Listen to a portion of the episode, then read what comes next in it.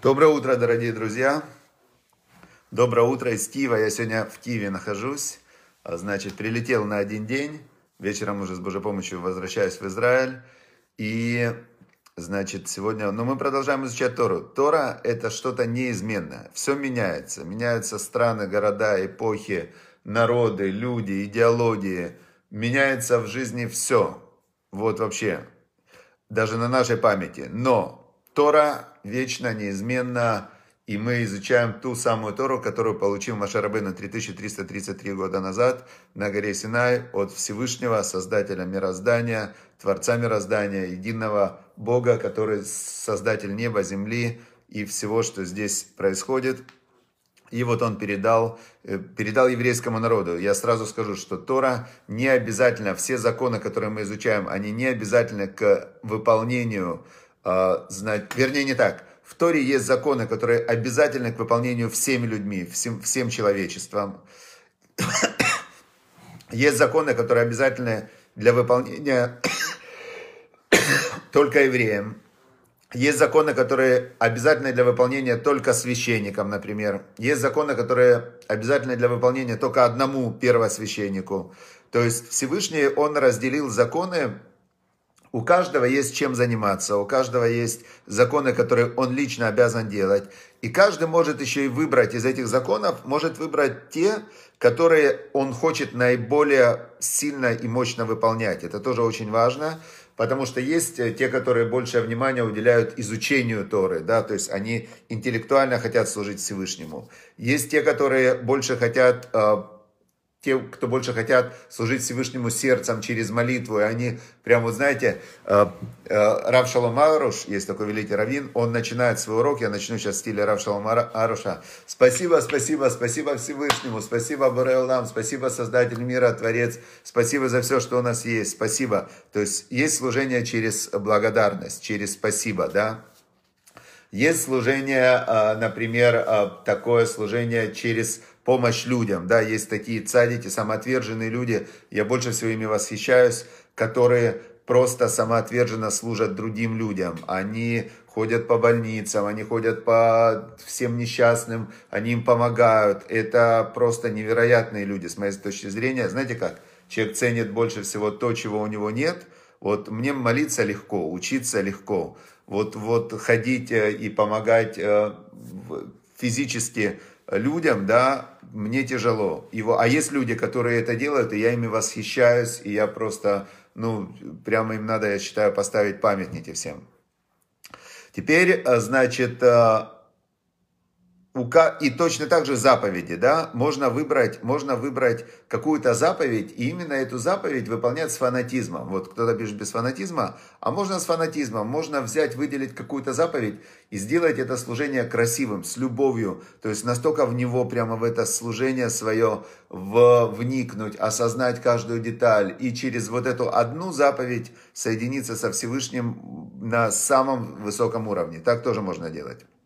Значит, сегодня э, урок Лилу Нишама, Лилу Нишама, Ася Бадженя, да, поднятие души Ася Бадженя, эта женщина умерла пару недель назад, и, значит, э, это будет очень важно для всей ее семьи, попросили, вот, люди действительно, э, когда кто-то у них уходит, да, кстати, интересно, что вот вся наша неделя тоже для поднятия души, вся работа Ваикры, Може Бен Пинхас, и это его сын, он вот так вот, он для отца старается, отец там уже ушел, а он старается. Сейчас а, Ася Бадженя, то есть тоже ее сын, он а, старается, чтобы маме там пошла вот эта вот криптовалюта духовная, да, то есть то, что мы вырабатываем духовную энергию, духовный свет – выполняя заповеди, изучая Тору, благодаря Всевышнего молясь, это именно как духовный свет криптовалюта, которая или мы ее кладем себе на счет, и там, когда туда придем, будет чем рассчитываться, или мы можем ее отдавать своим родственникам, близким, или мы можем ей платить, как бы, да, говорить Всевышний, вот я, значит, всю свою заслугу я хочу отдать, значит, за что-то. Кстати, интересно, я помню Равыцкак Зильбер, Зацаль, он рассказывал, что когда его папа болел, он хотел сделать, я, я не помню, он не сделал, но он хотел сделать такую формулу, но его папа его отговорил. Он хотел отдать 10 лет своей жизни своему отцу. То есть его отец, он умирал в Казани, замерзал, там страшное было, страшное было время. И он, Ицкак Зильбер, он хотел отцу отдать 10 лет своей жизни, но отец ему запретил так делать. Значит, то есть вот так вот бывают люди делают. Хорошо. Теперь, значит, сегодня мы находимся в недельной главе Мишпатим. Мишпатим – это, значит, недельная глава, которая как говорит о законах, о законах, то есть Всевышний в этой главе показал нам законы, которые мы должны соблюдать между друг другом, между людьми. Я не буду сейчас вдаваться в подробности, потому что подробности очень-очень э, сложны, э, они очень сложны, да, невероятно сложны. И те люди, которые изучают законы вот этих вот ущербов между людьми, э, это великие-великие раввины, и они настолько они педантично подходят к исследованию и изучению каждого ущерба, что сам человек не может это решать. Я хочу только некоторые вещи, которые психологически очень для нас важны, которые показывают, вот Тора – это изучение многих законов, которые влияют на жизнь человека. И вот наши уроки, они на этом построены. Мы изучаем те законы психологические. В, вот мне интересно, как работает жизнь, от чего зависит результат. И мы сейчас посмотрим, как законы, э, имущественные законы ущербов, они э, влияют сегодня, как бы, знаете, вот глубинные законы, которые влияют на жизнь. Попробуем их понять. Значит, э, здесь рассказывается, ну, начинается сегодняшний отрывок, если человек ударит своего раба или свою рабыню, и тот умрет под его рукой, значит, э, ему должно быть отомщено, такое слово, на ком и на кем. Значит, если человек убил своего раба, значит, то ему, тому, кто убил, должно быть, должно быть отомщено, то есть оно ему вернется. Месть это то, что возвращается ему. Но кто ему отомстит? это же не э, тот, кого он убил, ему отомстит, а ему Всевышний, получается, отомстит. То есть ему вернется от Всевышнего за убийство, да? Дальше, э, а как ему вернется? И тут возникает вопрос, представляете, вот э, какой важный момент, вот как, как это он умер, да? Тора нам говорит, если он его побил, и он после умер в течение 24 часов после этого, он убийца. А если он умер через день, через два, через три, через э, месяц, то, то как мы здесь смотрим? Он умер от этого или от этого? Все должно быть точно. Нельзя, то есть если мы накажем того, кто сделал больше, чем он сделал, то тогда будет отомщено тому, кто его наказал. То есть поэтому те судьи, доброе утро, Раиса Васильевна, те судьи, которые, которые выносят суд, они боятся их вот так вот трусить, да, потому что если он несправедливо его засудит, то кому вернется? Судье вернется. Чтобы современные судьи это услышали и поняли, насколько у них ответственная работа. И многие думают, что, а, пролезет, да, что обман, э, лжесвидетельство и так далее, что оно пролезет. Ничего не пролазит. Все возвращается и возвращается на них, на детей, на потомках. То есть все зло, которое человек делает – оно на него возвращается. А, дальше тут, например, разбирается вопрос, э, если подерутся люди, два человека подрались, и, значит, тут мимо проходила беременная женщина, и в драте они ее ударили, и у нее выкидыш, то что делать? Это убийство или это не убийство? То есть, э, а если женщина, ее убили, да, ударили ее, то что? Теперь большой спор по этому поводу. То есть, вот, например, кто-то скажет, ну как что? То есть, они дрались, они в драте, в пылу драте, мимо проходила женщина, ее убили, значит, убийство. А второй скажет, секундочку, они ее вообще не собирались убить. Даже если это убийство, это не умышленное убийство, они ее убивать не собирались. А второй ему скажет, секундочку, они когда дрались, они друг друга хотели убить. То, что убили не того, кого хотели, а другого, это умышленное убийство. То есть сам-то замысел убийства был, так убили не того, кого хотели убивать, а другого. Умышленное убийство. А второй скажет, не, ну ее что точно не хотели убивать, значит не умышленно. Представляете, какая тонкость? Это очень, ну такой глубочайший, глубочайший вопрос. И он встречается на каждом шагу. Человек, который э, стреляет в толпу, да, в не, вернее, человек, который стреляет в преступника, полицейский, и хочет убить преступника, а случайно убил другого. То есть он же преступника хотел убить, хотел убить, а убил не преступника. Так это убийство или не убийство? Большой вопрос, очень большой вопрос. И вот тут Тора нам дает ответ дальше. Знаете, какой он дает ответ? Вот эта вот фраза, которую большинство людей понимает абсолютно неправильно. В Торе написан такой ответ на все вот эти случаи. Значит, как раз берется про эту женщину. И если несчастье случится, то да, с этой женщиной, которую убили случайно, да, случайно убили или не случайно, нет ответа на этот вопрос.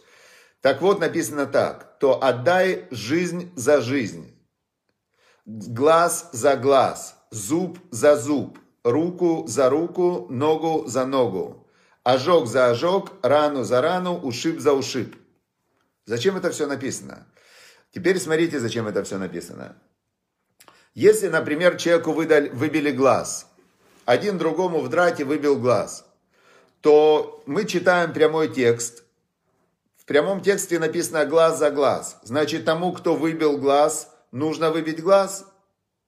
Тора говорит, нет, вы неправильно понимаете. Как неправильно понимаем? Написано глаз за глаз. Но нога за ногу. Да, один другому отрубил ногу. Ему надо отрубить ногу, ну вроде по-простому, да, ему надо отрубить ногу, глаз за глаз, нога за ногу. А вот если вас задается вопрос такой, вот просто вдумайтесь. Тот, кому выбили, один другому выбивает глаз, у того два глаза, значит, он остался с одним глазом. А тот, кто выбил глаз, он уже до этого был одноглазый. У него один глаз был, ему до этого уже выбили глаз. Он драчун такой, и он, значит, э, до этого ему выбили глаз и ему теперь, если глаз за глаз, то он останется слепым. Это справедливо? Тот, э, ему выбили один глаз, но у него остался один глаз, он может одним глазом видеть еще, ого, он может и снайпером работать, и тем только угодно. А этот останется слепым, одноглазый. А если еще и сделать так, что он неумышленно тому выбил глаз, то есть он вообще не хотел ему выбить глаз, он его хотел э, по, по носу ему дать, а попал в глаз и случайно выбил глаз – а этому теперь осознанно выбить глаз, и он слепым на всю жизнь останется. Так не работает. Теперь вот здесь указаны все вот эти вот душа за душу, глаз за глаз, нога за ногу, рука за руку и так далее, чтобы мы поняли, что наказание должно точно соответствовать преступлению. То есть нельзя взять человека больше, чем он сделал. И тут мы приходим, для меня это был вот за все годы, 20 лет я изучаю Тору, 20 лет я читаю эту главу, больше 20 лет, я никогда не задумывался над тем, что написано. Значит, э, в итоге написано, что мы оцениваем ущерб в деньгах, то есть э, глаз, который потерял человек, который был э, сойфером, да, он там писал, и теперь он глаз потерял, и теперь он писать не сможет, он потерял профессию, то это там 10 лет его жизни, рабочей жизни и так далее. Глаз Пикассо, и глаз, например, там, э, я не знаю, кого-то, который, в принципе, работает э, в темноте, да, ну, не знаю. В общем, стоимость глаза всегда разная. Глаз, ущерб оценивается деньгами. И когда ущерб оценивается деньгами, то тогда тот, кто принес этот ущерб, обязан оплатить тому, кому он принес ущерб, эту сумму. И сегодня, только сегодня я понял невероятную роль денег которая является мерилом в этом мире, мерилом практически всего. То есть деньги – это некая универсальная единица, да, универсальная энергия, универсальная сила, которая, она даже и зуб э, может оценить, и глаз, и ногу, и ожог, и так далее. Представляете? То есть, какая невероятная роль денег в этом мире, что через деньги а, решаются практически все вопросы, которые только могут возникнуть. Это для меня было сегодня отдельным, отдельным таким э, прояснением. Дальше, исходя из этого принципа, исходя из этого принципа, что должно, наказание должно четко соответствовать преступлению и изучиться должны все нюансы, дальше идет, э, идет дальше э, ну, очень много разных случаев, где это применяется. Например, э, бык. Бык забодал человека и убил. Ну, так что делать? Так бывает, что хозяина надо убить. Как хозяина надо убить? Почему хозяина надо убить? Это не он убил, это бык убил. Причем тут хозяин? Хозяин поехал отдыхать в Ниццу, его бык убил человека, он приезжает из Ниццы с отдыха, говорит, ну классно, я отдохнул. Ему говорят, здравствуйте, значит, его в аэропорту, и пошли его и убили. Он говорит, за что я в Ницце был? Ему говорят, бык твой забодал. Так, а, а второй прилетает из Ниццы тоже, Значит, ему говорят, вы знаете, ваш бык тоже забодал человека, с вас штраф. Он говорит, а почему этого убить, а с этого штраф? Оказывается, быки бывают разные. Бывает бык бодливый. Он до этого, один бык, которого надо убить, да, человека, он до того, как убил человека, он уже на 10 человек напал, он уже сломал там 10 заборов, он уже до этого быков других бодал. И тот, который ехал в Ниццу, он говорит, э, оставил своего быка, быка непривязанным. И этот бык, который бодливый, который сумасшедший, бешеный бык, которого уже всем было понятно, что он бешеный, он убил человека. Значит, тот, кто его оставил, он виноват. А второй, у него был маленький бычок, который просто этот бычок запуганный был, такой бык, э, значит, э, скромный, тихий бычок. И он, значит, а этого тихого бычка, кто-то его специально раздражал, бил его, колол, там, издевался над ним. И этот бык забодал того, кто его бил в целях самообороны. Тому штраф. Понятно, да? То есть э, это как раз вот здесь разбирается вот эти случаи с быками. И теперь я сейчас хочу вот э, рассказать вам вот самый уникальный пример, который вам просто сейчас, можно сказать, откроет глаза, как работает вся система. Мне это открыло когда-то глаза. Значит, э, вы скачайте, пожалуйста, внизу, видите, есть, можно скачать журнал и прочитать все эти случаи, подробные объяснения. Пожалуйста, вот тут прям внизу, видите, ссылочка Ваикра, и там можно скачать этот весь журнал с, с подробными всеми описаниями случаев. Но я сейчас вам расскажу принципиальные случаи, которые дает очень, ну, понимание, огромное понимание. Тут есть про яму, если кто выкопал яму, туда упал бык или человек упал. Там все есть тут, все случаи. Я вам хочу рассказать про другое, про вора. Значит, э, если, написано так, 37 отрывок. Если человек похитит э, быка или барашка, и он, значит, его зарежет и продаст, то за быка он должен дать в пять раз – да, человек украл быка, зарезал его на шашлыки, продавал шашлыки, шашлыки, шашлыки. Значит, его поймали, в пять раз за стоимость быка должен заплатить. А если он делал бараньи шашлыки, то в четыре раза. Почему?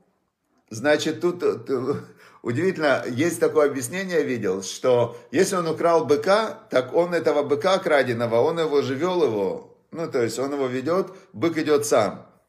А если он украл барашка, так он его на себе тащил. И раз он его на себе тащил, он уже поработал чуть-чуть, значит, он уже за барашка дает в 4 раза, а за быка, который сам шел в 5 раз, учитываются даже такие мельчайшие нюансы. Теперь, значит, э, теперь э, история. История про царя Давида, который был великий мудрец, который был великий праведник, который был пророк. И царь Давид, к нему, э, у него было очень серьезное испытание, но у него вся жизнь его была испытание. Почитайте псалмы, и вы увидите, насколько была у великого царя, который служил Всевышнему, вообще самоотвержена, какая у него была тяжелая жизнь. И вот как-то царь Давид после испытания с Батшевой, значит, э, у него приходит к нему пророк Натан и говорит ему, у меня для тебя пророчество. Говорит, смотри, Э, жил один богатый человек, у него было много скота. Рядом с ним жил бедный человек, сосед его, у него была одна овечка. И эта овечка была у него одна, она у него даже в доме жила, то есть он очень к ней хорошо относился, к этой овечке. И к этому богатому человеку пришел гость. И он, этот богатый человек, вместо того, чтобы взять из своего скота себе овечку или быка, он решил выполнить заповедь гостеприимства и украл овечку у бедного вот у этого своего бедного соседа украл единственную овечку. Чтобы выполнить заповедь гостеприимства, теперь что с ним делать? То есть мы знаем, что он это сделал, мы его поймали. Значит, что сделать? Царь Давид говорит, ну а что, ты не читал, что ли, пророк Натан, 37 отрывок главы Мишпатим, 37 отрывок, э, написано, что если человек украдет барашка, зарежет его, и потом его поймают, то он должен отдать за барашка в 4 раза. В 4 раза он должен отдать. Хорошо. Но, говорит царь Давид, я царь, и я сейчас своей царской властью, я могу дать дополнительное ему наказание. И я считаю, что вот именно учитывая все нюансы этого преступления, то, что он украл единственную овцу, у него были свои овцы, и то, что как пострадала эмоциональная семья этого бедного человека, я, говорит, э, своей царской властью, я приказываю его, значит, казнить этого богатого, убить его. Хотя по Торе его не надо за это убивать, он должен отдать только в четыре раза, но я приказываю его казнить. Пророк Натан ему говорит, это, говорит, ты, это ты, говорит, сейчас это ты себе сделал приговор. Царь говорит, Давид, в, принципе, в смысле, я овец не крал, я вообще никогда в жизни овец не крал, и, ну, то есть, откуда? Пророк Натан ему говорит, «Э, вот как раз вот эта ситуация, это то, что произошло у тебя с Батшевой. Только я тебе ее показал по, по, по приказу Всевышнего со стороны. И ты, когда ты судил другого, ты в этот момент судил себя. То есть ты сделал такой же поступок, только в другой, чуть-чуть в другом контексте. То есть ты не овцу украл, там, ну, я не буду сейчас вдаваться в подробности. Царь Давид в этот момент, он понял, что он сделал, и он говорит, хата телефонеха, согрешил я перед тобой. То есть он понял, что это Бог ему показал. И он начал плакать, молиться, все. После этого случая у царя Давида умерло четверо детей. Четверо детей он потерял после этого случая. Умерли они у него в, за счет того, что он сказал, что нужно сделать с этим богатым. Хотя он мог сказать, по Торе он должен отдать в четыре раза, и убрать вот эти вот все эмоциональные, за это убивать надо, расстреливать, этот гад, это тот. Он мог сказать, по Торе в четыре раза он должен отдать за овечку, а я царской властью могу этому бедному подарить э, стадо овец. Он же мог так сказать? Мог. Он мог э, сказать, что мне действительно, мне жалко этого бедного, но всю свою доброту и жалость, да, он направил в виде гнева на того, кто сделал преступление, а он мог направить в виде любви и благодарности тому, который, у которого забрали овечку. Мог? Мог. У нас всегда есть выбор, как судить других, как судить себя, какой сделать выбор, как, как отнестись к ущербу. Например, Хафицкаем, великий мудрец и праведник, у него когда-то э, его попросили свидетельствовать в суде, чтобы оправдать одного своего ученика, который когда-то, потом он стал там социалистом, что-то такое. В общем, э, Хафицкам выступал в суде как свидетель. И он что-то сказал, а судья говорит, я что-то ему не верю. А адвокат сказал судье, товарищ судья, говорит, гражданин или господин судья, вы знаете, кто это? Это великий праведник Хафицкаем. Он, когда у него украли бумажник на вокзале, когда у него украли бумажник на вокзале, он бежал за вором и кричал, ты не украл этот бумажник, ты не украл, я тебе его подарил. Так он кричал. Судья говорит, ну что вы верите в эти сказки? А адвокат ему говорит, извините, товарищ судья, говорит, про меня и про вас такие сказки не рассказывают. Вот так. Поэтому, поэтому всегда есть возможность, как ты интерпретируешь реальность, как ты относишься к людям. Но мы должны знать, что все возвращается. Вот главный смысл этой главы, что все точно, точно, точно возвращается каждому из нас. Все, что ты делаешь, возвращается к тебе. Все, всем удачи, успехов, поэтому стараемся делать добро. Я очень вам благодарен за то, что вы пришли на урок. Я очень вам благодарен за помощь, поддержку. Я желаю вам всем огромных-огромных успехов, вам, вашим близким, чтобы было много добра, света, любви, вам, вашим близким. И я надеюсь, что Всевышний все это вернет и мне, и моей семье, и моим близким. Все, всем удачи, успехов, прекрасного дня.